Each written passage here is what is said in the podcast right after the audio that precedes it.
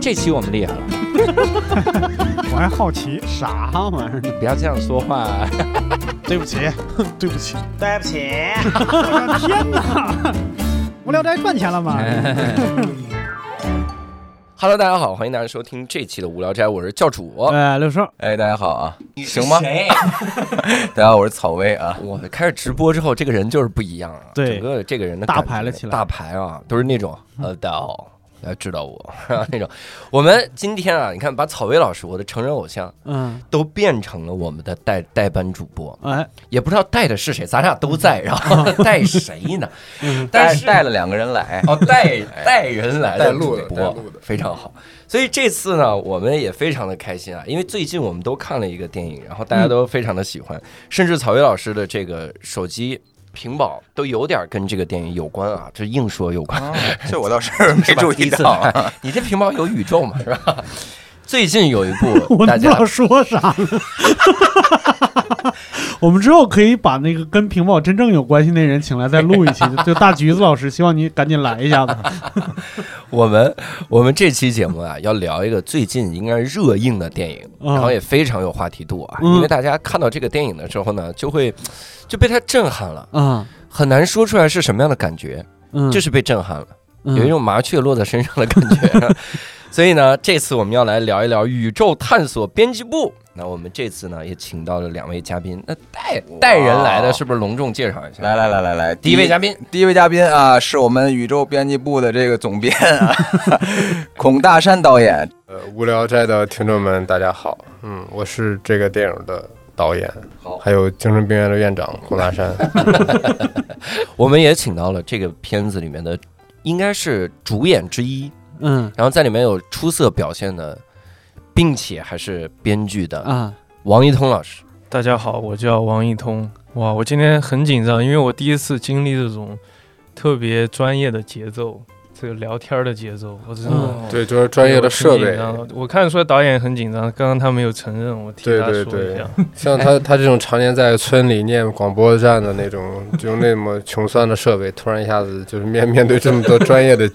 机器，就有点就是局促，对，我第一次听说一个电影导演看着咱们的罗德麦克风，然后说：“啊，专业的 话筒有点紧张。” 然后那咱们收音都就用啥样的话筒收？喇叭收音。 我们这次啊，这个必须把两位请来的一个很重要的原因，就是因为我们三个要开始当面的夸了。嗯，那先请六兽说，六兽给我给我先拉了个预期，嗯因为当时我看之前六兽说说你去看，你看完了之后你会跪着录这期，嗯，然后哎，那你怎么坐着？呃并没有， 因为我膝盖有点疼，但是我心里是跪着的啊录这期，就是我把期待拉那么高，然后再去看，仍然还能跪着录，啊就，是这样。六兽看了什么感受？那我就先问你嘛，你你你这一期就是你看完以后是真的想跪着录，还是还是什么什么样？你实话实说。我两个两个方面，第一个我被折服了，嗯，就是是他的他的整个叙事节奏，还有这个这个喜剧哈。嗯第二个，我真是觉得镜头有点晃， 然后然后就晃跪了， 然后还咋回事儿？你这是嗯，给给两位报告一个现实，就是我们的好朋友土豆老师确实是没看完离场了，嗯但他是就是真的是神经有点生理性衰弱，所以他他脑袋撑不住了，明白了，就是啊哦，我真知道的是他头疼起他来了。共情了，哎，他看到精神病院那一刹那，然后说都是我的兄弟，我的兄弟在里边演， 土豆老师应该带着锅盖儿那个。所以其实你看，无论我多喜欢这个电影，但是就是还是得稍微那个啥，确实有人因为镜头晃在吐槽这个事儿。嗯，对，因为这个电影的这种手持摄影的风格，它嗯是这个我觉得这个电影很重要的一个气质和嗯灵魂、嗯啊，就因为这个如果不用手持摄影，它就这个电影就不成立了，我甚至觉得，嗯所以就我就它嗯就是一个必然的选择，但是它确实又是一个很难两全其美的一个。一是个的结果，所以它势必会造成有，比如说有些观众他不太了解这风格，他就嗯，这个盲目的买了一些前排的票，对，网上有这个攻略，嗯就说可以往后排买，对 对后排没那么慌。嗯，或者有一些人他本身这个体质就是容易晕三 D 啊、嗯晕车的这种，确实会容易产生一些这个对，都是有得有失。看漫威的还会引发光明但联想，但我嗯得替替这个片子说句话，嗯，这个比例没那么高，没那这么是真高，没那么高。嗯因为我我看了很多很多的这个评价，啊，因为晕车的比例其实挺高的，比我们想象挺高的，不是说你晕车看这个电影就会晕，嗯这个一定要给大家证明哈，嗯看一看。对对所以可以用这个电影测试一下自己晕不晕车。 嗨，我是提前知道消息以后，专门在家打了三天游戏，然后啊为啥？先熟悉三 D，这嗑了半瓶这个晕 车药是吧？到那儿就睡了。对呃那草薇呢？看完了之后啥感受？呃，这看完之后，其实我跟那个孔导有过短暂的交流，因为，呃，他这个让我想起了我之前看过的一个纪录片，嗯，叫《自行车与旧电钢》，那里边就是啊他记录了一个相当于一个痴人吧，嗯就是一个大家都会觉得这个人好像有点妄想啊嗯，但是他又是一个，呃，是个非常自洽的，然后一个呃非常坚定的一个跟所有人都不一样的这么一个人的生活状态，嗯，所以我就发给孔导，我说孔导，你有空看看这个纪录片嗯，孔大春是我拍的，我换了个名儿，孔导说。他应该，这是一部分原型吧？对对嗯对，这个主角的一部分原型就来源于这个纪录片的这个一个叫张怡苏的这么一个音乐人，嗯，对，对，然后我其实最打动我，孔导最打动我的，恰恰是他的这个让大家眩晕的这个镜头感，因为我我觉得这个东西，因为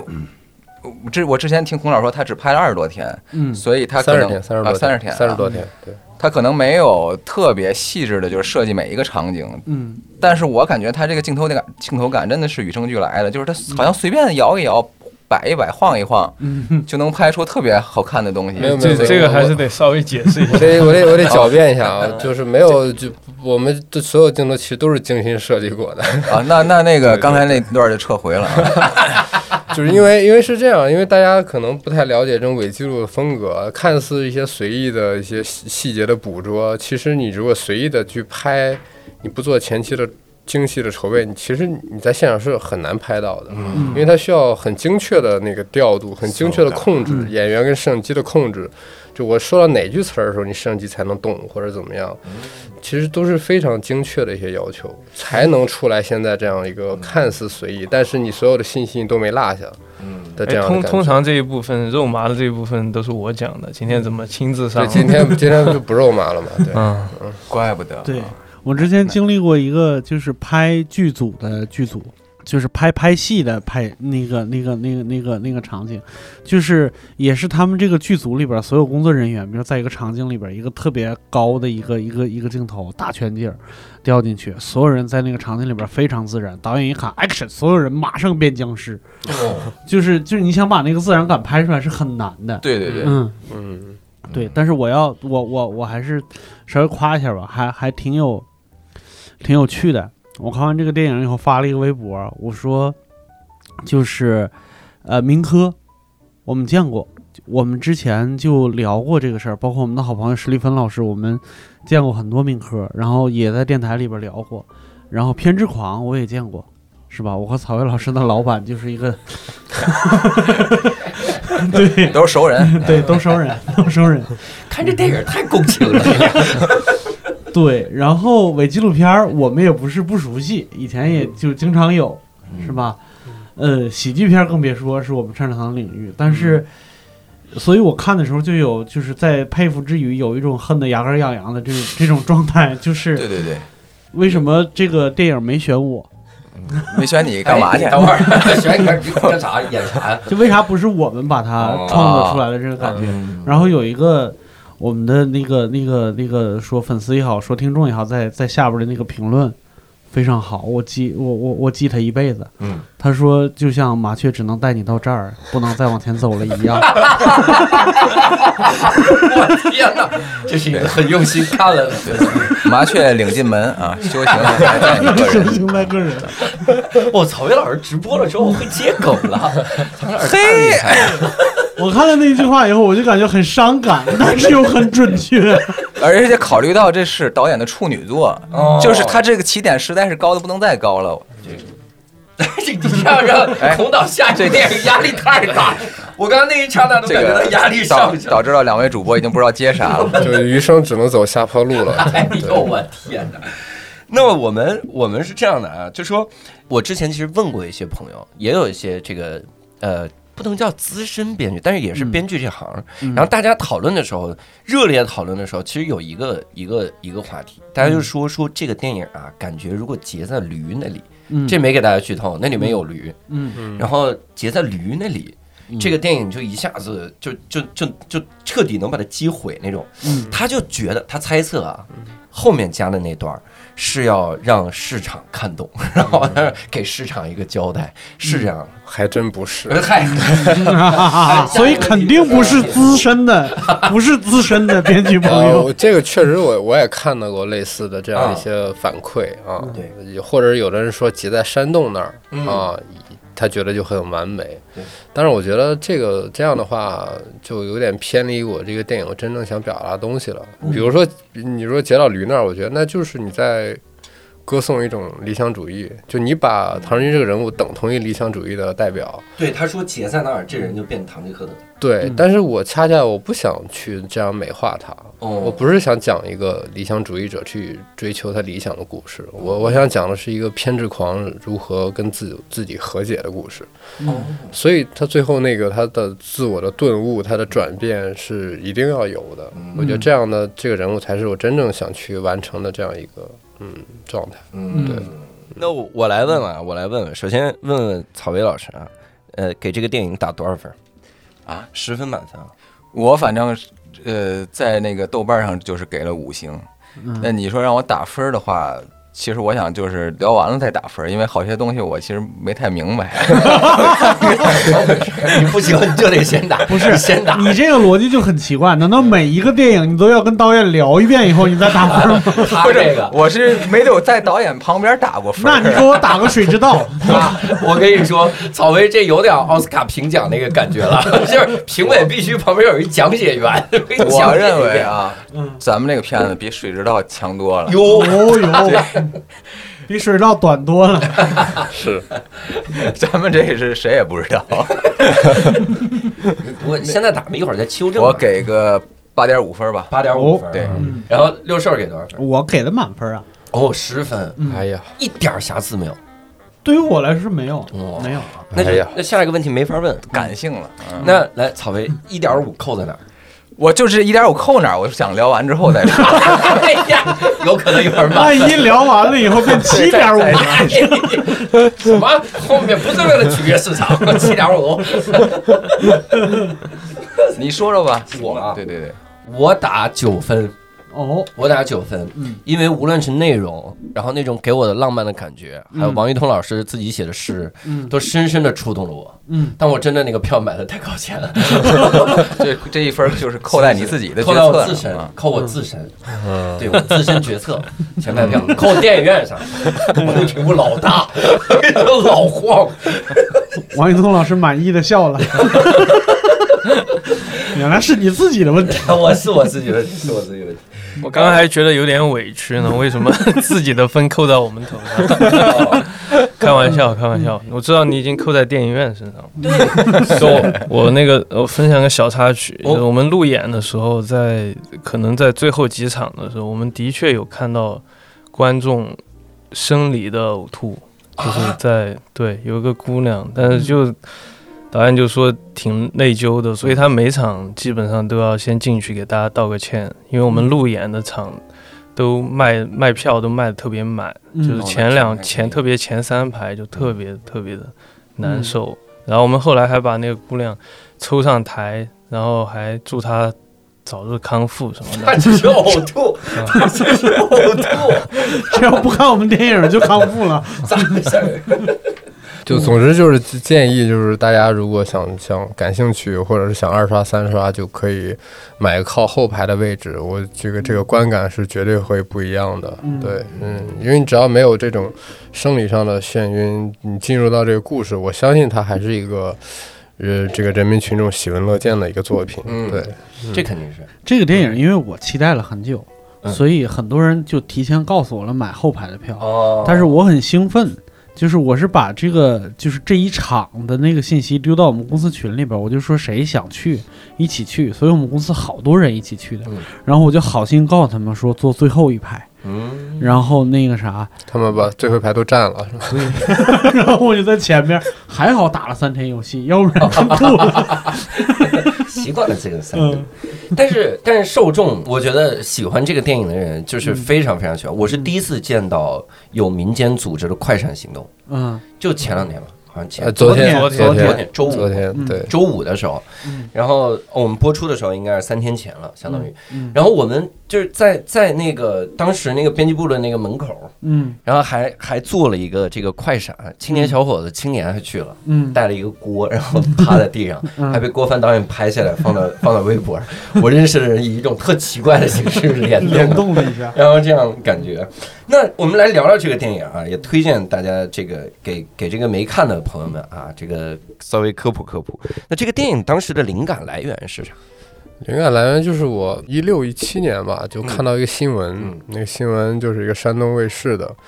呃，一个节目，它就是报道的是一个村民，他声称家里有外星人，他抓了个外星人，嗯对，然后就领着记者就是去他家采访，那他绘声绘色的讲述他是如何在这个河边布了一个电网，本来要电兔子的，嗯结果电了个外星人，死一个外星对， 然后那个他就打开他家冰柜，然嗯后发现里边就躺着一个那种劣质的硅胶外星人玩 偶。 对，就这个特别打动我的是，他讲述的过程无比的真诚，嗯嗯特别的朴实，嗯他一点都没有渲染什么，嗯他就是感觉很朴实的讲述了一个他昨天刚刚经历的这个事情。嗯对，但不是像我们想象中的骗子那样。对他根本就不像骗，就是他如果他是那种骗子的那种嘴脸，反而我就觉得我没意思了嗯啊、就是因为他无比的诚恳，又又是我们山东人，你知道吗？山东人那种对吧？那种淳朴的、憨厚的那种、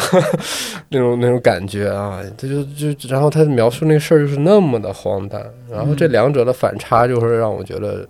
就如果这是一个电影的情节，那这个电影就太酷了。嗯找到了一个痛调。对对对，对嗯嗯，所以就是由由这个点引发的。然后我当时就刚好面临毕业要拍一个长片，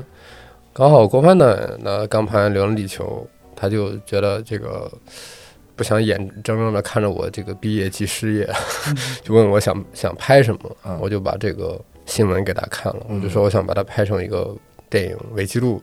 风格的。嗯啊，然后故事我还没想好啊。总之就是跟跟这个外星人和伪纪录这两者的一个搭配嗯啊，他就一下子 get 到我的点了，他就觉得这这个很很巧妙啊，嗯这个啊巧妙这个巧妙，对。然后就说，但是你就带着这样一个思路去写那个剧本，就是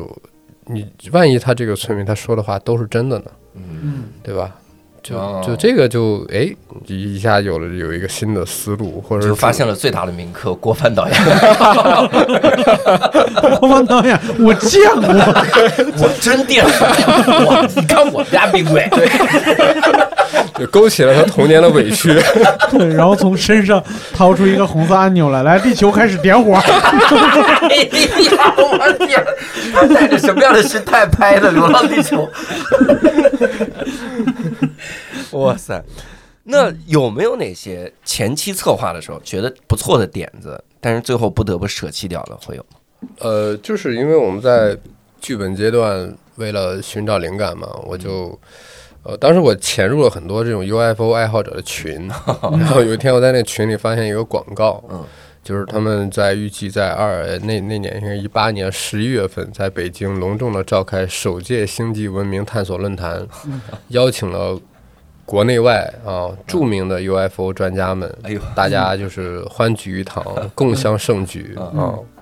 然后我就哇靠，我觉得这个一定要去，然后我就斥资了七百块钱巨款购入了这个入门票 啊，为期两天的这么一个入场券，然后就去了。其实我本来在剧本里基本上是把我去的这个经历原封不动的写在剧本里了啊，啊，就当做剧本里一个很重要的一个呃奇观展示吧。嗯对，但是后来觉得，呃，第一它拍起来太费劲了，嗯 太费钱了；第二它有点太偏离主线了嗯嗯啊。我觉得我们这个故事主要还是讲，虽然是讲的这个寻找 UFO 这个圈子里的人，但重要的还是它的一个旅程，它还是一个公路片。嗯你如果深入的去讲这样一个魔幻大赏的这样一个，嗯，把这个光怪陆离呈现出来，它有点有猎奇的那种哎对感觉。对，它偏离主线了也嗯啊，所以其实啊，虽然有一些戏我觉得写的还不错，包嗯括一些其实也有一些非常温情的部分，在这个嗯在这个大会里面有一些这样的段落，其实也跟主题有某种呼应，但是后来就觉得这个性价比实在太低了，嗯所以就整个就全都删掉了。对哦当时参加那个会的时候，有啥印象深刻的人吗？就是完全就是你在那儿的每一刻都都遇到的事儿，或者是听到的一些对话，都颠覆你的想象力。嗯因为我谁都不认识嘛，我自己进去的，啊，他们感觉都互相都是认识那种圈子里的人啊，就特别像我是一个普通观众，我去到一个电影节，他们都是资深影迷啊，大导演们，他们都互相很熟络啊，我就谁都不认识嗯，进去之后就可能旁边隔壁两个。阿姨就是一个感觉还拎着刚从那个超市买的打折鸡蛋，然后刚买菜回来，然后坐那儿聊，聊什么呢？聊回回老家的事儿。他们老家在遥远的比邻星上，对，就是怎么咱这世还不能回老家？那他等到啥时候啊？就是大就大概就是这种，就是思乡心切，啊对，就那种感觉，嗯。因为他们都互相称为家人，他们都觉得他们是被遗落在地球上的孤儿，哎呦，嗯对，他们的家乡在遥远的比邻星上，天啊，对，就这种我啊，我所以我刚刚到那儿我就就就就是我就越越在那儿待着我越惶恐，我生怕他们被他们就是用脑电波识别出来，说这儿有一 个这个这个意某这个意图不轨的地球人，地球人，呃，渗透进了我们组 织。嗯给你绑绑上烧 了得。对，就还有什么，呃，一个大姐穿着那种特别夸张的，我也不知道是什么，就有点像那种民族服饰吧。然后，然后地上还铺着一个卷轴画，画着一些莫名其妙的一些文字和图案。嗯然后他又说他是龙族的人，哦，啊，龙族，对，就是龙族。这还在仙侠 呢，对对对，他们的那个世界观非常的斑斓多彩，就是每个人他们的体系不一样，有的是比邻星那个比邻星那个孩子们，也还有一些龙族的孩子们，就啥都有。对都一起开会，对对对，就是我觉得挺好的，就是大家就是所以，所以很我和谐。 我就觉得这种所谓的什么前言无理的这个大大会，其实就是一个纯文学的聚 会，就是大家比创作。对对对，你这么么说，一会儿这大姐拎着鸡蛋里边小鸡出壳，真是一个小外星人，你就完蛋了你。嗯，还有一个那种像。像什么中科院的那种知识分子的那么一个大哥啊，文质彬彬的，戴着金丝眼镜，对，他在圈上还挺有名嗯的。他当年网上有个图，不知道你们看没看过，就是外星人头盖骨研究大会，什嗯么鉴鉴别大会，就当年好像施里芬老师好像也还那嗯嗯个报道过，就特别有名的一个会，他们都是参与者。嗯然后那我一看到我认出来他来了，因为我之前对他们圈的人我已经大概了解了一熟些，悉了对。嗯然后那大哥就从一那个一个咸鸭蛋的一个袋子里掏出来，用毛巾包裹了好几层的一个一个黑色的飞碟状的石头，嗯然后就给大家介绍，就是你看这个纹理啊，这都是有这个有说法的，这都是他们的文 字，就是有问话这这现然场后旁开边始旁边有他的粉丝问这是哪儿来的，然后他就指指天上说他们送来的，送来哎送到这儿的，对嗯他们送到这儿来我的，天，送一头盖骨，对，不是头盖骨，是飞碟状的石头飞碟，撞的石 头，飞碟状石头岩石啊，我以对。为就说这个是头盖骨，然后然后那些其他围观人纷纷就把它举到头上，纷纷合照，啊、哦嗯就好像是某种仪式一样，对对对。啊，这也是嗯一个特别神奇的。他们很有默契的采用了一种姿势，是 吗？对很有默契，都飞到顶顶到头上，我也不知道为什那么。这个深了，对这个对，嗯，你看这没准就真的是这样。哦对就对跟你说对吧，哎呦，我的天哪！聊完这期，我们这儿多俩宾客。其实这些都是让让你就是三观尽碎的一些、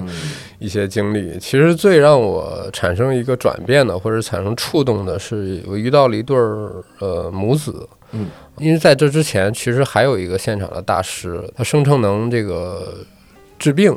他在圈子也很有名，百度都能搜得到，我忘了叫什么名了。一个东北的一个四五十岁的妇女吧，她就在现场那个待遇就相当于一个斯皮尔伯格到了一个电影节一样，嗯啊，就是影迷们纷纷把他围的这个里三层外三层的这样，纷纷跟他合影交流啊，好多人就是过去跟他道谢，说哎大师你还记得我吗？我爸爸当年就是你治好的，哦他是在东北担任出马仙儿这个职务， 但是他不是用出马仙儿的方式，他是用什么呢？他是用外星人帮帮大家治病，嗯就是你给他打一电话，他告诉你一个时间，你在那个时间里你躺下，把肚皮撩开，他就让外星人来过来给你还治病。得把窗户打开，我记得有个细哦节。哦外，星人能，外星人，我天，外星这人还这能够被窗户够好哦用的呀！ 你过来一趟吧，让窗户挡住。对 对，外星人穿越了几百万光年过来，但是穿越不了一个窗户。对，也打不开这窗户。 他们家那窗户 呀，肯定是贴膜了，要不然不至于。 对对，可能影响这个疗效。对，然后呢，最关键是他不收钱。哦，对 哎，他，这就他，你说他图啥？对，就是所以说他为什么很有名，就是他不收钱嗯，啊，所以你也不用去他那儿，你就打电话就行。啊，所以他在一个圈子里很有名，嗯哇，所以我们在见到他的时候，真的是很多人排着队就跟他道谢，嗯包括他还给，呃当然他有些病不能治，他嗯说好像绝症不能治，嗯还有什么什么病来着？反正有几种病是他不能治的，嗯，但他还有一个他特别擅长的领域嗯是给儿童治自闭症，哦，所以现场有几个母子就带着他们孩子来答谢这个大师的，说我们的孩子就是这个大师治好的什么的。然后，然后这时候我就就看到一对母子啊、就是我们在中午吃饭的时候，我跟他刚好坐一桌，我我我之前一直好奇他们来这儿是干嘛的，嗯然后到下午的时候，他就排着队，终于轮到他嗯了，然后他就把孩子领到大师旁边，说：“大师，你麻烦您给看看我儿子吧。”嗯，然后大师就问：“你儿子多多大了？”嗯，然后这个说十二岁了，然后大师就这个打量了一会儿，然后就摇摇头说：“哎呀，不行，这个太大了。”哦，然后我就当时就在那个母亲脸上看到一个很复杂的一个表情，就是那个复杂，就是她一方面又保持着礼貌的微笑，但一方面你又能看出来她脸上又掠过一丝绝望。嗯，对你，但你你那一刻你能想象到这个母亲，她可能是你不知道她带着她孩子奔波了多少年，从一个城市去到另外一个城市，去寻找寻求各种各样的方法，想去治她的儿子的这个自闭症，但是一次一次的面对着这个失败，嗯啊，那今天的这个论坛这个大会。他可能又是从那某个渠道听说了这么一个事儿，他又带着孩子又风尘仆仆的赶来了，但是又得到了一个又再次让他失望的一个结果。对，但是你也就能知道，他肯定他接下来可能他还要奔奔向下一个不知道能带给他希望的地方。嗯，所以那一刻之后，我再看这个会场那些人，一下其实就能跟他们共情了。我不觉得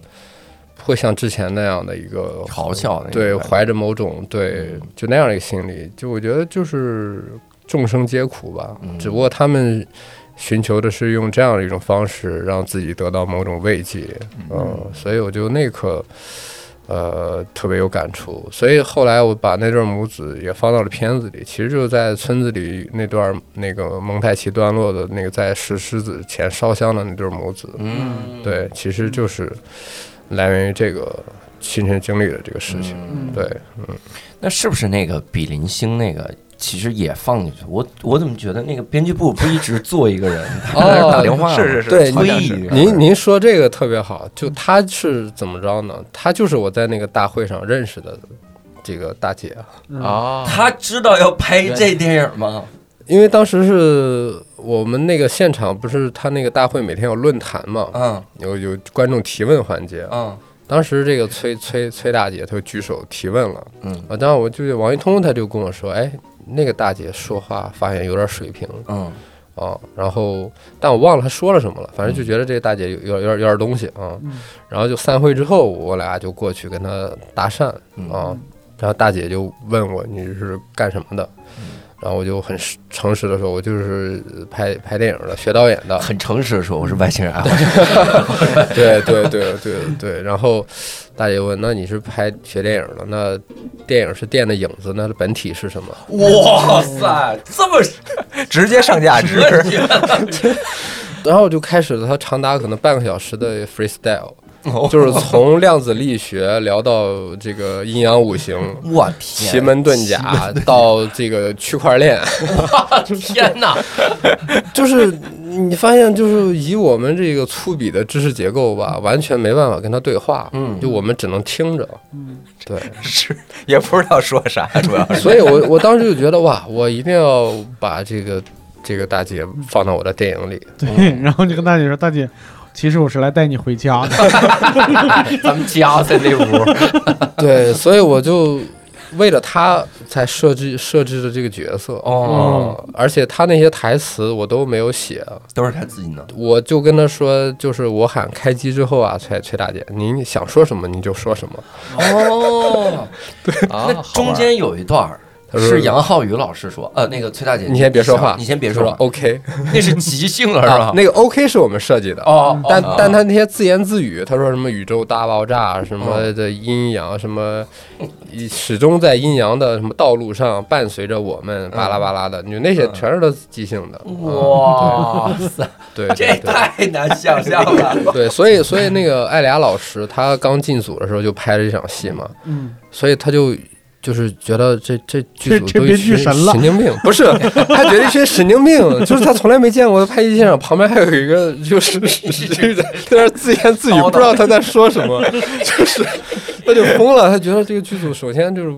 不打板儿，没有灯光，没脚架， 是一场戏一个镜头也不分，就感觉然后旁边又有一个自言自语的这个，就就觉得全组都是神经病，所以所以艾丽亚老师那个癫狂的比较受不了的状态也是真实的，是 吗？真是非常真实那应该是在冲剧组喊的时候，导演说开拍，对， 然后拍的，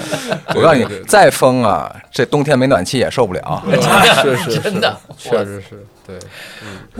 那那你们拍的时候，像什么机位啥的，这个多吗？是这样，因为这是伪纪录片的一个试点的设计嗯嘛，所以你你那个机位不能再像不能像其他的剧情片，你机位跳来跳去，对对突然从这儿这个角度贴到那儿。其实我们尽可能的都是在一个空间里把摄像机放在一个固定的位置，嗯，但如果有一些角度的调整，那我会让摄像机交代清楚它是怎么从这个位置移动到那个位置去的。呃嗯哦，这个路径我会交代清楚，不不会说从这儿突然啪跳到一个对面的一个角度，对，尽可能的还是这样有一个路径的展示啊，嗯但是就每场戏基本上是从头拍到尾，就中间不停机的那种。哇对，这个我们已经看艾丽亚艾丽亚老师吐槽过很多次了， 深深的感觉被骗了，这是对一个对什么对对剧组啊对，？就觉得好像是这个剧组因为不会拍，不知道怎么分镜头，不知道怎么下机位啊，对。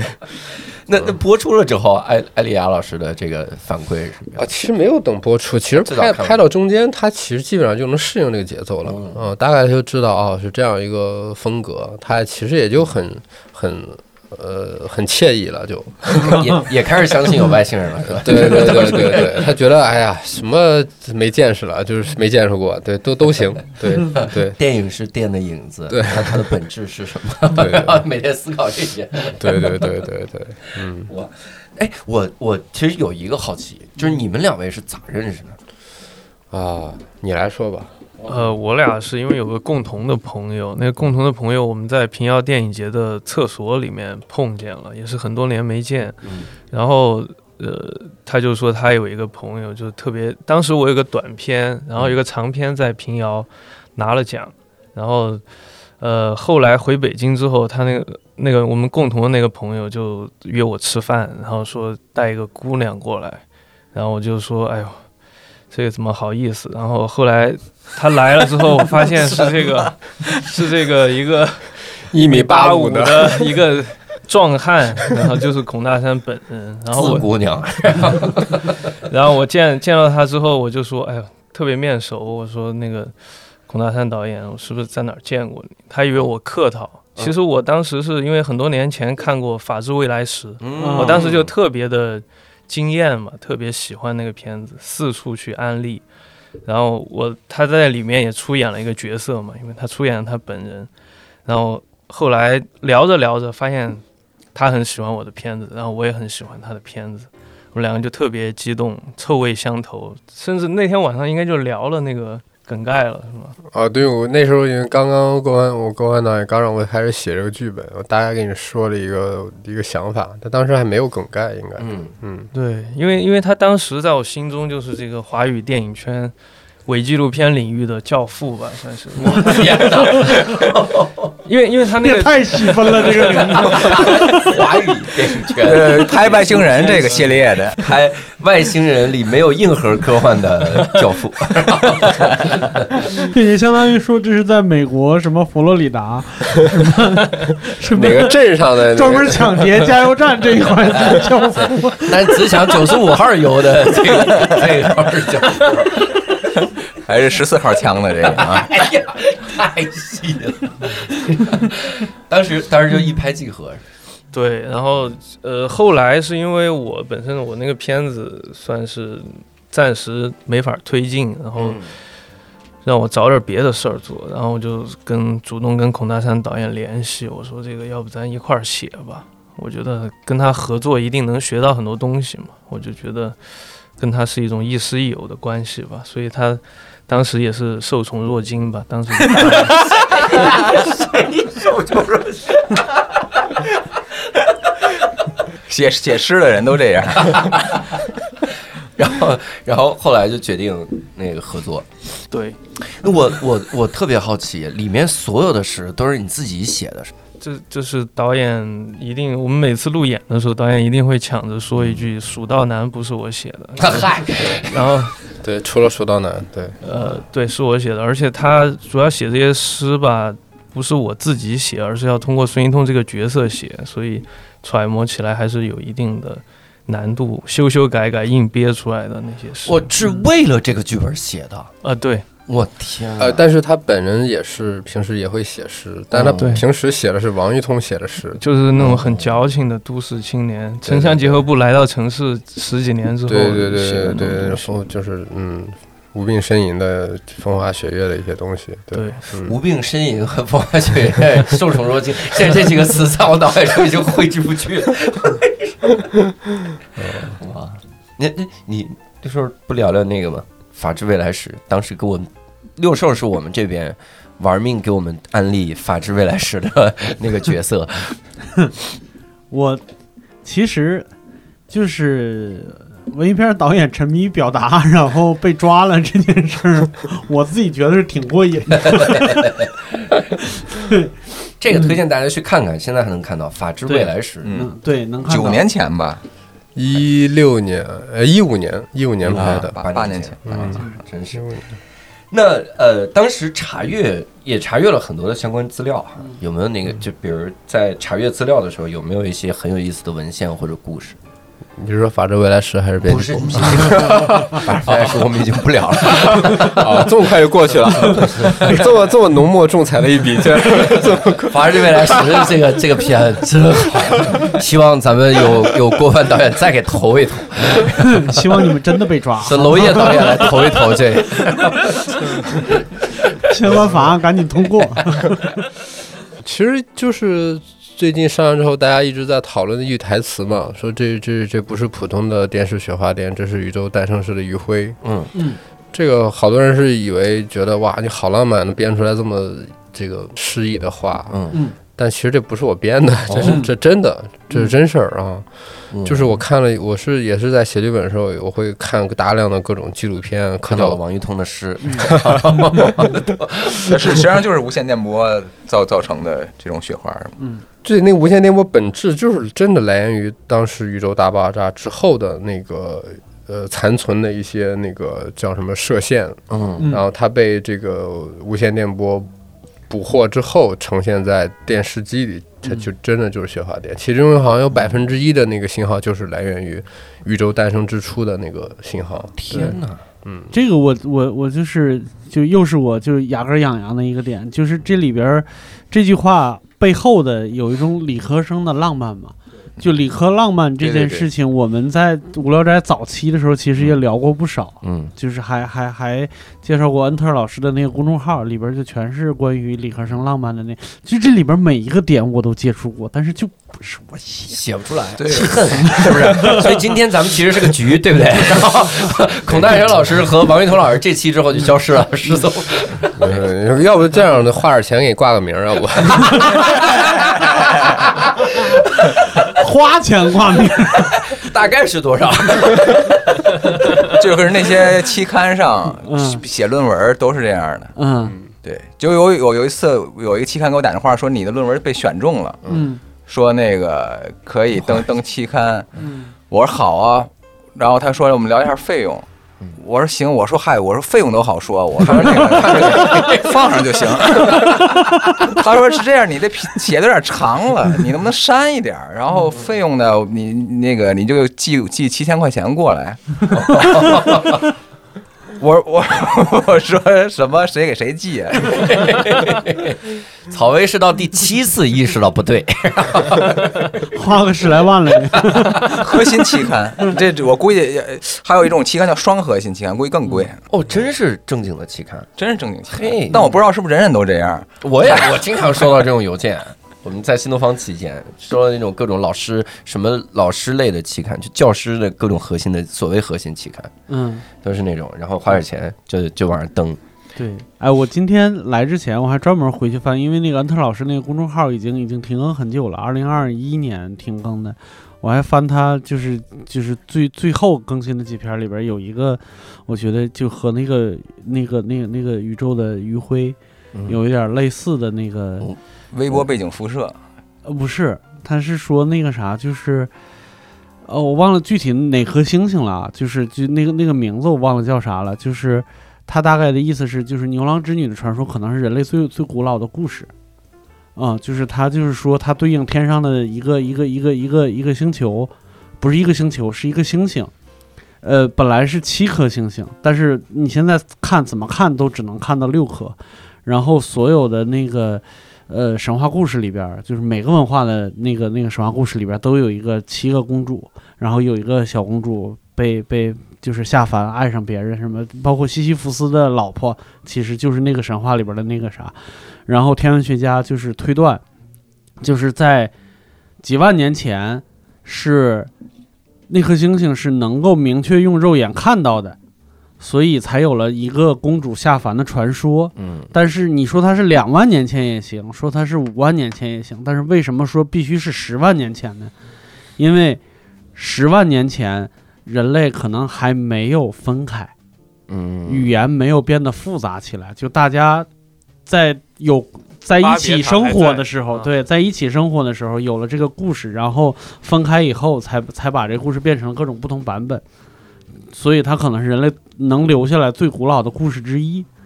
嗯，就这个就很浪漫。嗯，嗯，对，这种跨越一个超越天文级时间的这样一个尺度上 的，对，就是我也不知道要说啥，不知道为啥要说这段儿，就对突不起然很浪。漫，对对，很，好。嗯，嗯，那呃电影的英文标题当时是为啥这样起呢？嗯英文标题《Journey to the West》《西游记》。对，嗯 因为我刚开始写没多久，其实我就意识到这好像是跟《西游记》的内核是一样的。嗯对，唐人军这个人物最最开始建立之后，我发现他感觉特就就就是特别像唐僧嘛。嗯，对他都都是其实包括这个整个的故事的内核和他这个线索啊，都是一个这样的一个抱着一个非常伟大的理念啊、愿景的人，然后或者是某种巨大执念的人啊，然后去为了寻找一个这个答案，就带着他的小伙伴们踏上了这么一个。呃，旅途嗯的故事，对，所以我觉得这个跟《西游记》是一样的嘛，啊，包括呃孙云通这个角色去对应孙悟空嘛，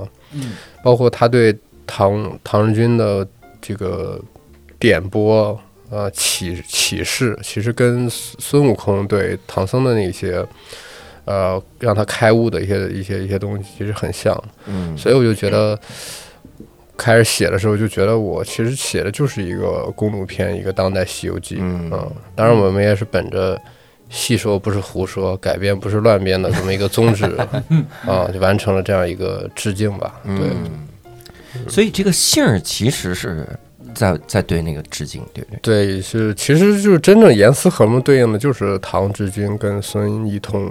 哦啊、啊他俩是对应的就是唐僧跟这个孙悟空。那日苏应该对应的是猪八戒，因哎为他沙玩僧命在是沙僧，是猪八戒没有吧，没有没有没因为有他没一有，直在扛行李，他玩命我地是这喝么理酒，解的啊我玩命理解是这个，不是其他人物，其实我们没有那么想严丝合缝的去对应啊、嗯，因为那样的话就觉得有点儿也没意思了，太对刻意了。嗯，对对对，那那片片中出现的几个镜头里边有一个忧郁的孙悟空，那个、那个有啥故事吗？ 那个那个的呃扮演者就是就我隔壁的王一通，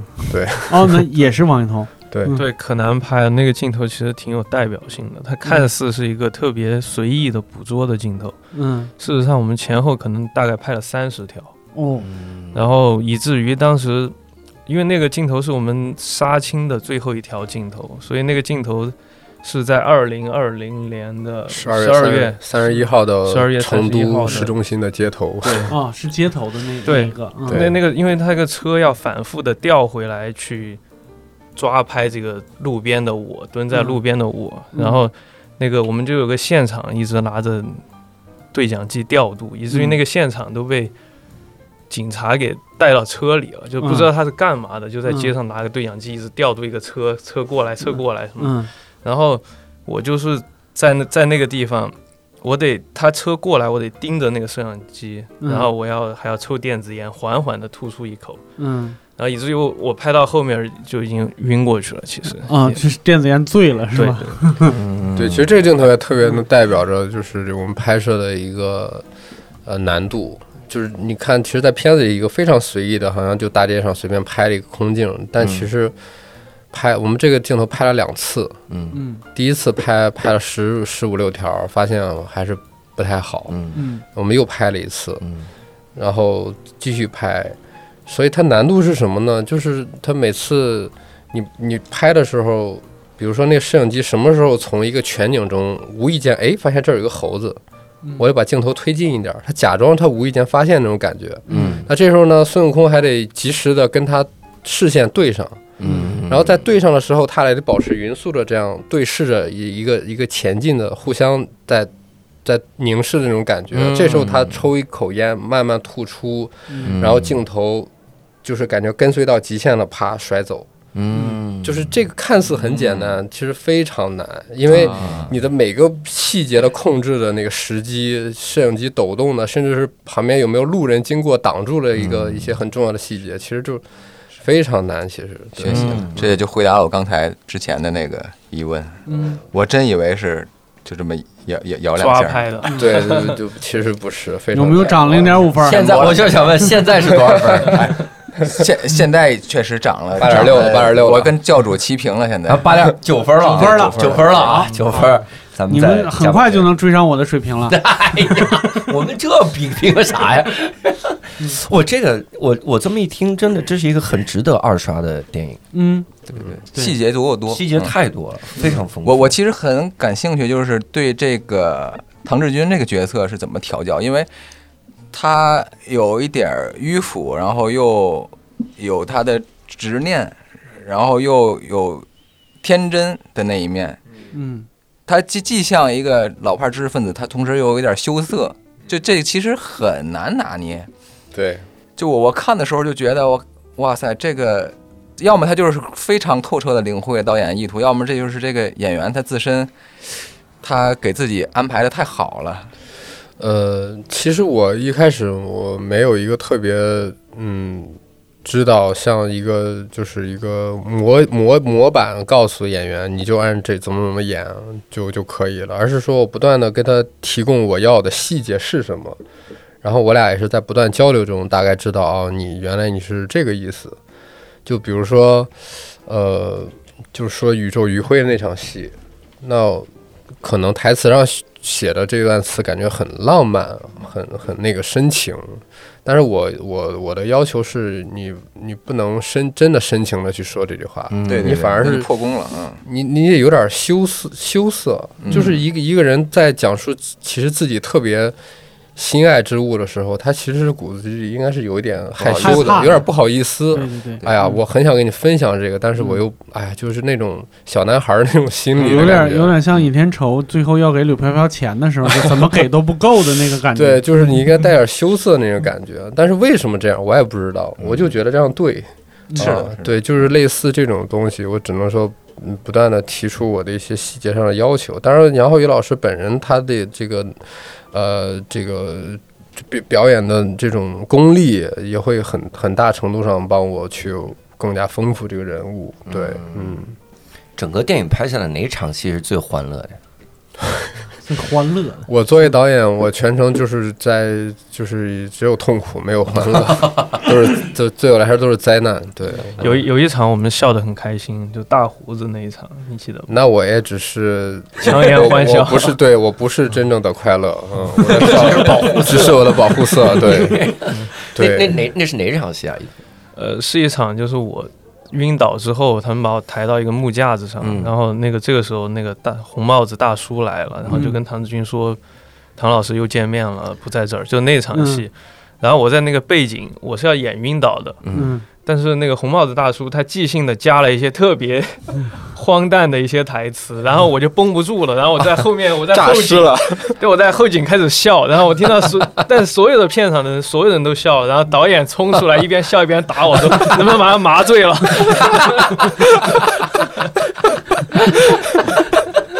但真是憋不住，他没即办法兴加的是啥呀？ 当时还有呃，他 就导演其实没有给太具体的词，就大嗯概说九一年成都科幻大会我们见嗯过，唐老师你还记得我吗？这可能是我们剧本里的词。嗯然后他就自己加了一些，他说唐老师，九一年科幻大会还记得我吗？就是那个唱 歌的最美的歌， 这个这个笑点来源于我们对他的了解，因为他本身他在生活中，他除了是一个陨石猎人啊，一个雕石雕厂老板之外，他还有另外一个身份，就是他是曾经登上过人民大会堂的演出的歌手、歌唱家，他有原创十几首歌曲，哟啊马上要出版专辑了这种。嗯所以他一言不合就唱歌， 对，他就时不时的就要跟大家分享他的歌声。嗯我们刚认识的时候，他就拔就原地就是拔地而起就开始唱，哟在车里坐着啊，就立刻就是引吭 高歌，在这这所以到我们现场的时候，他就疯狂说：“导演，我要不要唱一首？ 导演，我要不要唱一首？ 你让我唱一首，我觉得这首歌特别的符合我们这个电影。”我就安慰他，我说：“这个仙叔，咱拍完之后啊，嗯或者是咱换一些别的场，咱咱唱。”嗯。但他就特别按按捺不住他那个想想要歌唱的这个欲望，所以以至于在现场说着说着台词的时候 说，还记得吗？当时唱歌的那 个最美的歌，因为他真的有一首原唱歌曲就叫《最美的歌》， 哥，哎所以呀硬要加，所以我们全场当时就绷不住了，就是 哎呀，那那一场戏也是我们那一场我们笑的最开心的一场戏。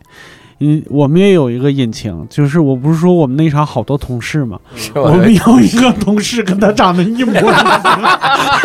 我们老 翟连身高都一样， 甚至看完电影以后，老翟最后就是出门的时候，最后那几节台阶是蹦下去的。我以为老翟老翟出门的时候会跟你们说，各位同事，电影票我付了， 先行谢工。他蹦下去的时候也差点摔倒。哎就差唱歌了，太逗了。里面我我还以为有一个场景应该大家非常好笑，就是郭帆导演来客串的啊， 《 流浪的球对对》， 对，俩人还纠结半天。我说你这宇航服都是反的，这 都，那你这科幻离远点，你拍糊一点，谁能看见？俩人在底下抽烟，抽半天，买了。 我觉得那个太逗了，那个对当时可以给我们聊聊，你当时在《流浪地球二》的时候做，当时是做副导演呃 B B 组导演，B 组导演，对然后那个那段经历是啥样的？ 哎呀，学了很多，对，就学了，感觉就是对就是我也不配用的一些知 识。对，因为这确实差别太大了。嗯，就刚从拍完《宇宙探索编辑部》这种这样的电影，然后一下进到那样的一个环境里，就特别像一个路边摊儿的这个大排档小贩儿，跑到了这个米其林三星餐厅，就就就就这样一个巨大的对比。啊、其实。啊，怎么说呢？就只只能说，就是工业电影真的是必须要依托这样一系列的标准化流程，嗯啊，它才能呈现出这样的效果。嗯，它没有任何投机取巧的一些一些方法方式，它必须得像你你一个剧组就像一个企业一样，嗯啊，高效的管理和运转。对，然后但是编辑部这种，就它就是草台班子嘛，嗯就是非常非常非常简陋的一些搭配啊，不论是设备还是人员啊，但是也刚好能符合那个片子的要求，所以我就觉得就是，唉，只能说我这辈子可能不太会去涉猎硬科 幻了，因为就别说创作的这个难度了，就是这你在这个呃控控制运作这个剧组上的难度就够你喝一壶的了。嗯啊，就就就，所以就是科幻片儿真的是考验一个，就是所有电影类型里的一个制作难度的顶级嗯啊，因为它不不不只是需要你导演的艺术造诣啊，嗯艺术造诣啊，对，然后这个你还你还得具备一定的企业家的能力， 对，起码是现阶段我们中国这个工业化的这个阶段啊，你这个导演你还得是一个半半个企业家啊嗯，对，所以这个就太难了，我当时听了听，因为我我后来听了一期关于《流浪地球》怎么制作的一个播客，嗯它里面就说说，哎呦我天啊，先是大家预拍摄一个月，嗯就先俩去月啊俩月嗯预拍摄俩月，就先拍完然后调景儿。 我说这也太夸张了，啊对，就拍俩月，相当于就是在虚拟棚里把这个电影用，就是拍拍虚拟拍完，它就变成动画片了嘛，就嗯那种三 D 的那种。嗯其实把用那样的方式啊，结合少量的那个 praise 或者说是分镜，然后其实就两个小时的片电影已经出来了嗯啊，然后在这个基础上，导演再决定有些调整怎么调，嗯，节奏上的调整、剧情上的调整，然后场景上的调整，其实是一个很在那么有限的时间下，其实一个很奢侈的这么一个制作工艺。嗯嗯，但是对于制作出那个结果来，它应该是成本最低的一个方式了，我觉得。你否则的话，它省去了很多试错的成本。对对对嗯对。也会给到演员参考。对对，嗯没错没错，嗯，嗯所以其实你像我去做 B 组导演，我非常省心，因为今天要拍摄的所有内容，嗯大家直接看那个预拍摄的内容，那个嗯片段，什么对镜头、什么景别，演员带到多少人，嗯然后摄影机怎么调度，就其实其实我到现场其实基本上就演一个导 演，因为因为所有事儿不需要我去铺排，我去操嗯心，所有的部门摄影、执行导演、美术、道具，其实按照这个。之前很缜密的筹备内容，把这些东西全都安排好了。嗯我坐那儿只需要就是开机前，我坐那儿盯一下啊，有演员哪个演员表演的一些细节有微调啊什么的，嗯其他的我都其实都不用管嗯，啊，所以还是很省心的。感觉是一个特别大的这么一个巨轮 行对驶起来的，对，没。错没错，嗯。嗯，那你们自己场景搭建的时候遇到过啥啥困难吗？比如像那个废弃的佛像，然后这个森林里飞船，对，然后那洞穴个，里还得有壁画，嗯，就这都怎么弄的？你像那个佛像，其实是，其实我们之前那个美术出的那个概念设计图是在那个石雕厂，其实有一个巨大的佛头。嗯，断嗯断在地上，可能有十几米，然后就是那个巨大的一个嗯巨物恐惧症的那种、啊那种造型。但后来一打听，这个太贵 了， 就算了啊。然后就就换了其他几个小佛像，但那那个也蛮挺麻烦，好像是从福建拉到四川的。哦，因为我当时我美术在福建，他筹备过一个戏，那个戏里他用到一些这种佛像，而且那佛像也不是真佛像，其实是空壳子，哦，嗯是那种材质的。然后从那儿运过去一些，一些，以及在那个陨石猎人他家又搬了一些，因为他本身石雕厂老板嘛， 啊 嗨，他家里有几尊那个菩萨像，然后我们也给搬过去了。嗯对，你应该让人唱歌那个，对你不错呀。唱了哎 我其实唱了，唱了那唱了 B G B G 一直拍着他，然后就是他们在小唱了好饭馆偶遇的那场戏，嗯我们拍了一个彩蛋，就是他们继续在那儿吃饭，然后他就在那儿唱那个意大利语版的《我的太阳》。哟，哦有，对对对，嗯。然后那个山洞壁画是我们美术，他找了一个他的艺术家朋友，好像是那个央美壁画系毕业的，嗯，真的就在那个山洞里画了俩礼拜吧。 那个画的山洞基本上画满了哦，那是个实体的山啊，洞那个真山洞啊嗯在四川宜宾的一个山里面。嗯嗯，啊，你你有没有想过，就是你画完了之后，有一个民科他没看这个电影， 他进到那个山洞，结拍果完销毁了 没有？你你他就以为他自己找到了一个什么国家宝藏。可 能对啊啊呀，对这这这这这这，跟大家呼吁一下，那山洞 啊，那个我们画 的，嗯对对对。那那那飞船呢？流浪地球用下来剩 下来，啊，那个没有，那个没有，那是我们自己做的啊，哦就是一个这个这个叫什么火箭的返回舱嘛，嗯嗯，对，也其实那也是木头做的，不是真的，哦嗯、因为因为那个尽管是木头做的，那个好像做完也得将近一吨，嗯还挺重的，也是最后你用吊车把它吊到那儿，嗯也挺费劲的，嗯那可能是我们这个片子单体最贵的道具了吧，嗯嗯，对，所以你看我们海报、预告片疯狂的使用那个场景，就因为觉得哇，这花钱了，可得就 让大家看 看。咱们一共预算是多少？这个我还真不清楚，因为整整整体预算我我我不用操心，啊对，所以我嗯，一比较点六 亿，对大家赶紧去看。嗯跟《流浪地球》其实差不差不太多。啊，但是 但是有一点支出，就是我们花在音乐上的钱是竟然要比《流浪地球二》都要多啊！就是对这个不是出了名的球音乐吗？就求来了一手是吧？对对，就求求来了一一对一两首吧，嗯因为其他的有一些大古典，它的版权在海外嗯，哦，那那个人家就没办法跟人家就是拉关系嘛，嗯 所以就只能就是按市场价付啊，嗯所以都挺贵的。而且因为我很坚持，必须要用我当时就我写，因为很多场很多首音乐都是我写剧本的时候就听着这个音乐写的，嗯甚至是这首音乐的这个版本。哦，去写的，你潇换一洒个科维奇，对你去换一个别的版本，我都都觉得不对，嗯所以它势必造成这个音乐上的成本就很贵，很贵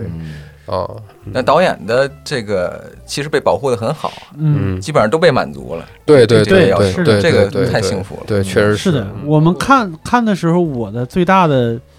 感受就是因为你看也巧了，就是嗯本身就做一些编剧类的工作，然后学美术的，然后还那个就是以前玩过乐队什么之类的，我看的时候在这三方面对我都有一个满足，就是所有的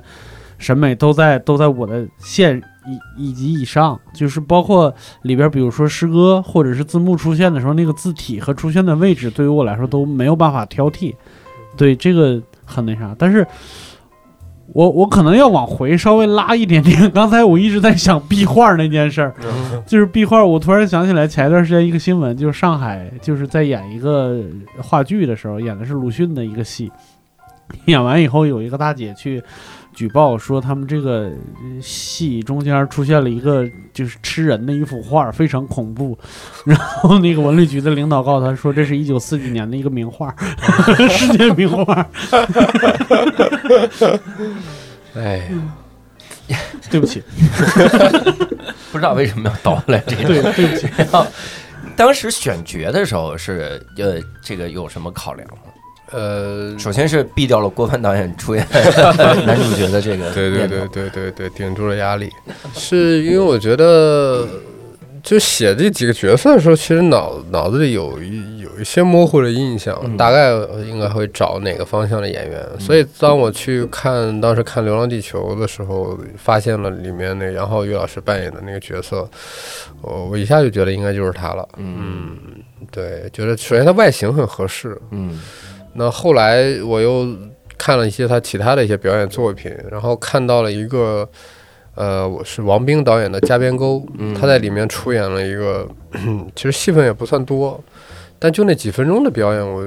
就是让我一下就下定决心了，我觉得 OK，就就是他了。嗯嗯，所以就委托这个制片人龚格尔老师联联系了一下，嗯，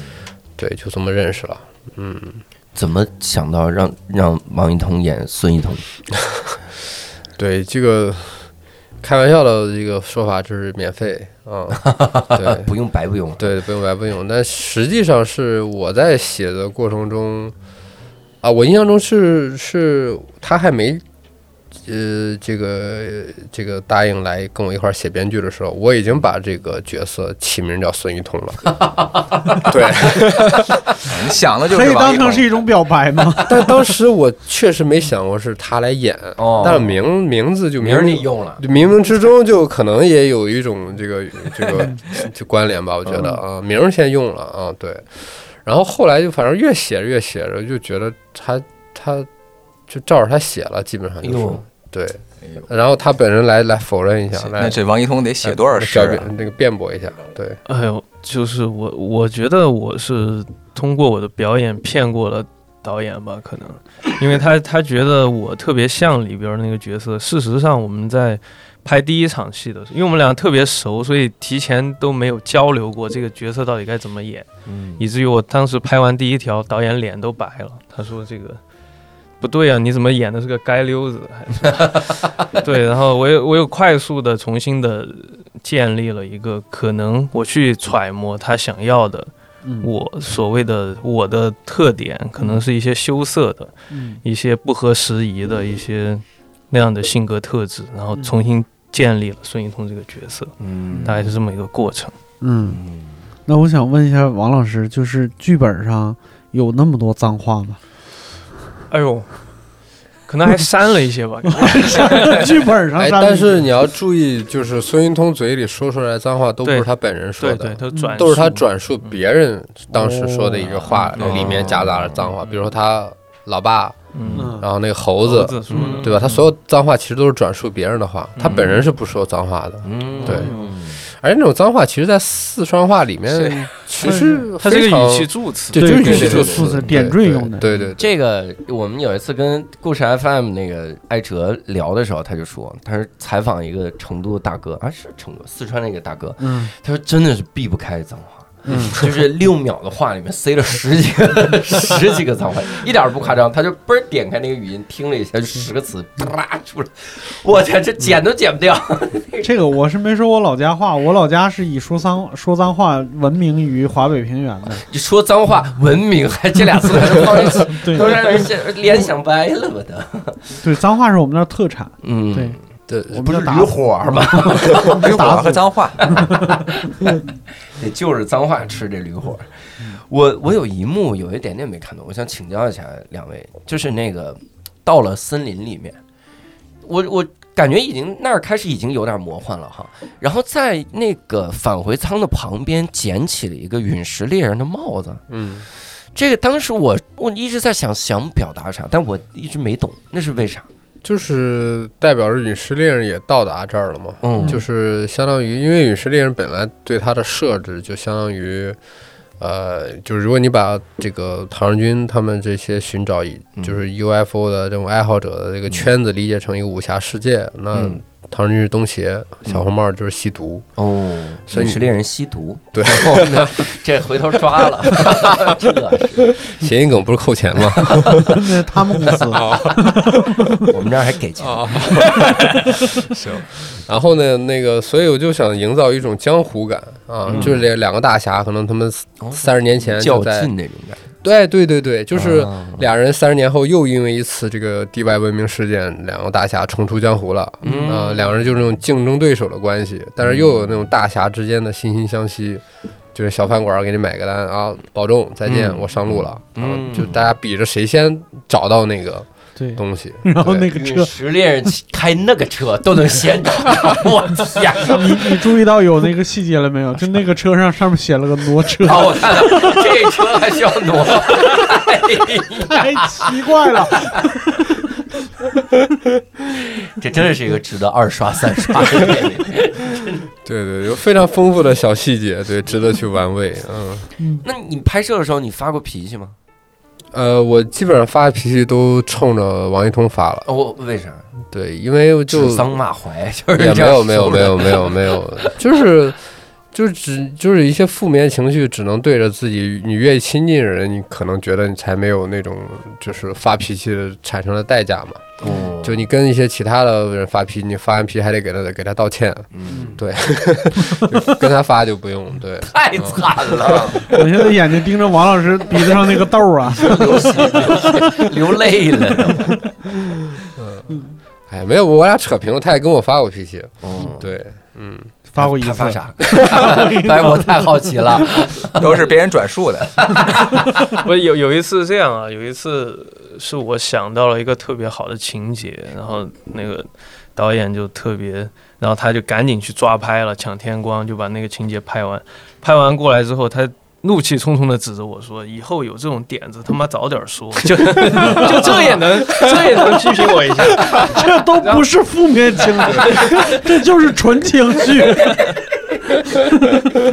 那次你也没跟他发脾气啊？”哦，对，那次忍了。然后后来有一次什么事儿呢？有一次我们晚上拍那一场，就是日食那场戏。哦，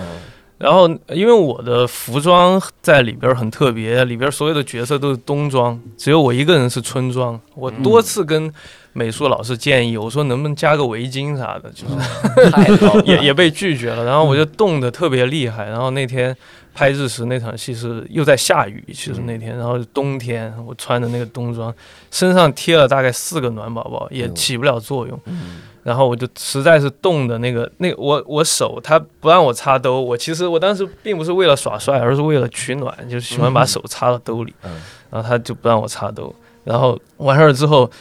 是呃拍了好几条，因为我那个词特别长嘛，我大概一一条得一分多钟、两分钟的词一直说，说完之后他出来把其他演员都调一遍，然后没跟我说话，然后然后指着我说：“你他妈刚刚又吃个螺丝还是什么？”不是我不是，说我说你怎么抖得跟个蛆似的？ 还不是哇！哎，这么狠一句话，在你那儿印象中是你刚刚又吃那个螺丝，你当时 冻得有那多 那狠是另外一场，那是另外，那是日食结束之后，你说抖得像个蛆，是我让我捂着头，那是白天了，不是不是，就是晚上。哎呀你记，错了哎。你记错了。 那我说我的版本嘛，我就嗯我其实我也没有生气，我只是跟他想开个玩笑。我说你怎么抖了跟个蛆似的？嗯然后他就他就特别有点情绪的那种语调嗯说，因为我冷。然后我当时，然后我就说啊，那你需要休息吗？需要。哦你管这个叫扯平啊？你天哪，前面说人家是屈，人家说需要休息。太容易扯平了！你这个 我我还我还是很理解，就是一个剧组里边儿，虽然我我私下哎这个剧我组的生态啊呀、对对对，剧组里必须我们得把导演给供起来，让他像个图腾一样，是不能挑战挑战那个东西的。但是私下我其实我不会放过他的，像这种对事情对。对，所以所以他后来还又主动跟我道歉，说道抱歉导演，我刚刚实在太冷了，哦不我是该当不着该别人给他道歉，不对是对对那个。哦对对，他也是为了给我挽回点面子。哎呦啊对我也 get 到了，对对对，嗯，但其实我当时都忘了，我我因为我当时那个每天的拍摄中的状态，我根本就顾不得。还在想着妈的，你这刚才跟我耍脾气什么的，我哎呀根本然后又发脾气，王一通，以后这种面子你他妈早点给，当场就给。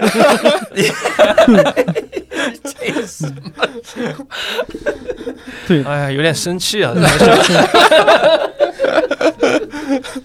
我但是那场戏，就那段戏是我可能最近十几年看过最恨最最惊为天人的一个镜头了，嗯就是我从来没有那种感觉，在电影院里边儿就是黑灯瞎火的，突然电影电影里边的人对着我说就闭闭眼眼。哦，然后我啊，嗯那好吧， 那我就把眼闭上了。但是我内心很挣扎，我说万一他骗我，他其实有情节咋办？我又对对 偷偷看一出个眼。字幕，然后他们嘲笑你们。谁闭眼谁是傻啊 瓜，字幕在飘着。对，但是我忍住了。我在跟着他睁眼的时候，就是头皮一阵发麻， 哎呦，对嗯，就那感觉太爽了。对，嗯那场戏确实也是挺，因为那场戏是其实是我们开机前不久才写写好的，嗯之前没有这个情节。嗯然后日，然后写出来日式那个情节，然后其实最重要的是，我孙一通的那段他自己的念白，嗯，然后我就让王一通自己去写，然后他写了一个版本，我一直觉得不太满意，嗯然后因为我给了他几个关键词，我就说你再再写一版。你给我生成一个，对 关键词是再写一版，对对对，其实就把它当 Chat GPT，就给它几个关键词。然后那我那时候我记得临开机好像都不到一周了，哎呦，对，然后我就老老我老觉得这段还是不行，嗯，就不过不去，然后就说你不行，你再写写写一版。他可能也就过了俩小时吧，就就就写好发我了。我一看，我也是跟您您感觉一样，头皮发麻。哦，就是片子里那段，我一个字儿没改，嗯觉得写的太牛逼了，就像是又又有那种诡异感，又有嗯诗性嗯，啊，又有那种就是那种乡野传说的那种那种那种对，对那种感觉，哇，嗯太太太棒了，很完美啊，嗯对，所以就有了这么一 个结果。对，然后哦，再没那骂么人生家气是了，没那么生气。 现在好一些了。嗯上映之后，然后有遇到过什么比较有意思的解读吗？啊、太多了，嗯，，对，所以有有越看解读，我越觉得我我我俩以后谨言慎行，哦，因为我觉得我们俩的解读可能还不如人家解读 的好。也可以学 什么，就是拿回来对，有有些也是看到评论，哎，这个这就好有意思啊哎，那谨我言下次我也就这么 说。对对对，嗯对经常会有这样的感觉。对嗯，但是你俩确实得谨言慎行。你知道我微博下边，因为大家都知道我喜欢这电影，有好多人就是把你们路演的时候有一些话就直接跟我转述过来了。啊，是吗？我印象最深的，我给你们讲一个，就是他们在上海路演的时候，有一个大一的学编导的小孩问他们说：“我拍不出来这样的片子怎么办好问题啊？”！孔导给他回答是：“你才大一就对标这样的作品， 是不是有点过分了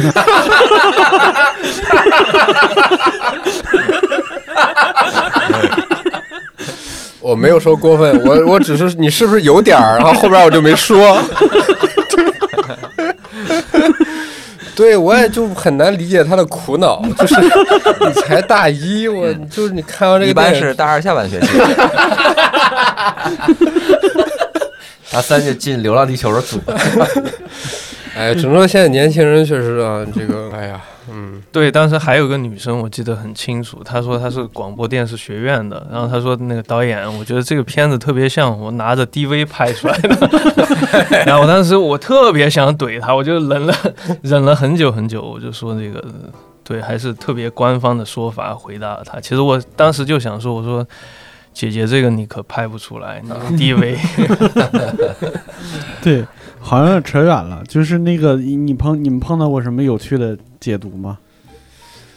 今天说了好多了，已经。嗯， 啊，有有有今天都是背下来的。，有有一个红帽子大叔，那个特别有意思，就就刚刚您说的那个，就是红帽子大叔，然后有观众觉得他特别像土地公公，因为我们讲了他跟《西游记》有关，嗯然后还有还有人说他像观音菩萨，因为他那个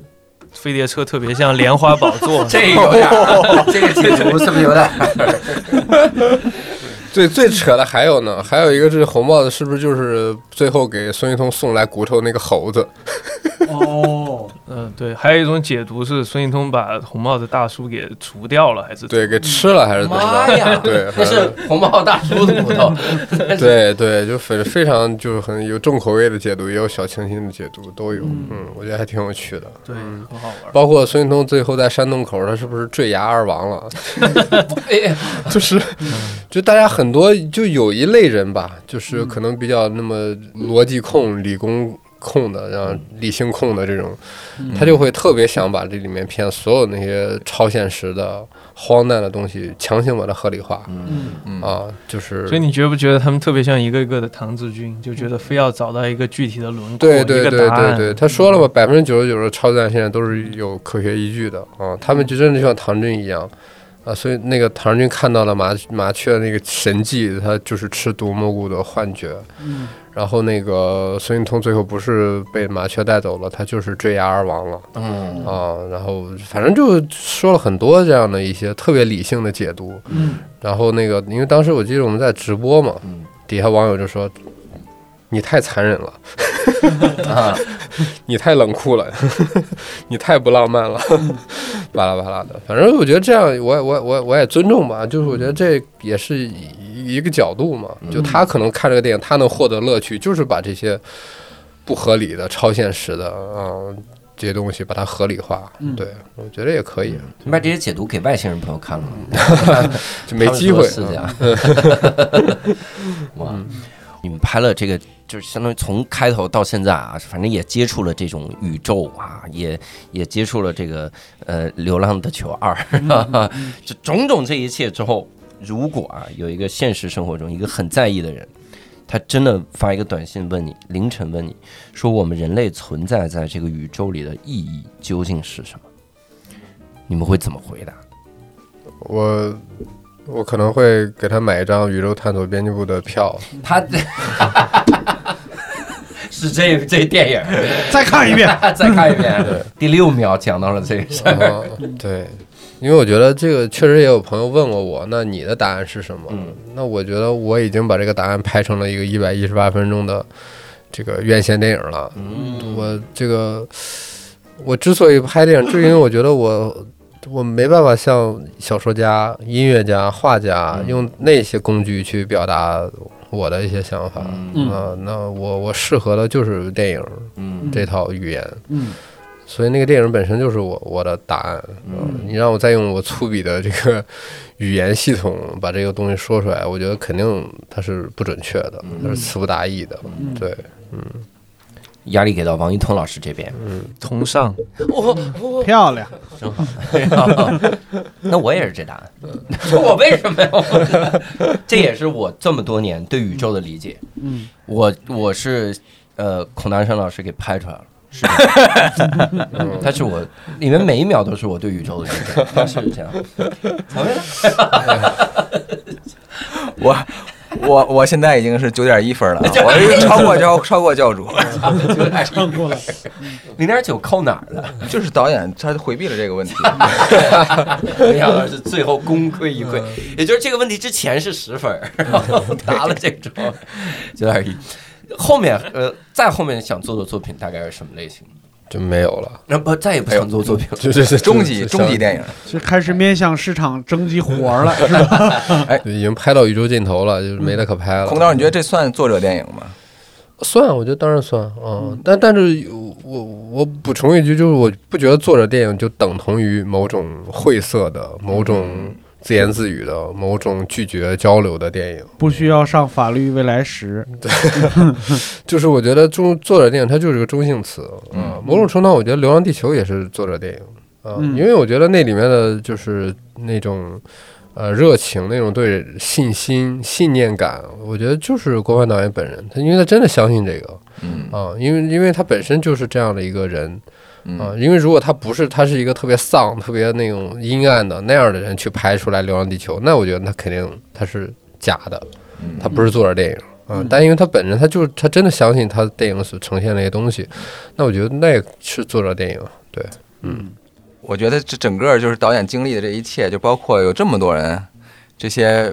天文爱好者呀、文艺青年参与进来，就是共同来构筑这个影片，相当于一个事件了。对，我觉得这整个都是呃，都让人非常难忘的。没错，其实就特别像那个，就是我如果是唐僧的话，那个郭帆导演就玉皇大帝啊，什么那个，就是他快。去请如来佛祖然后，咱就说就这就个，各种神仙有神仙帮我，然后也有遇到的就是各种其他的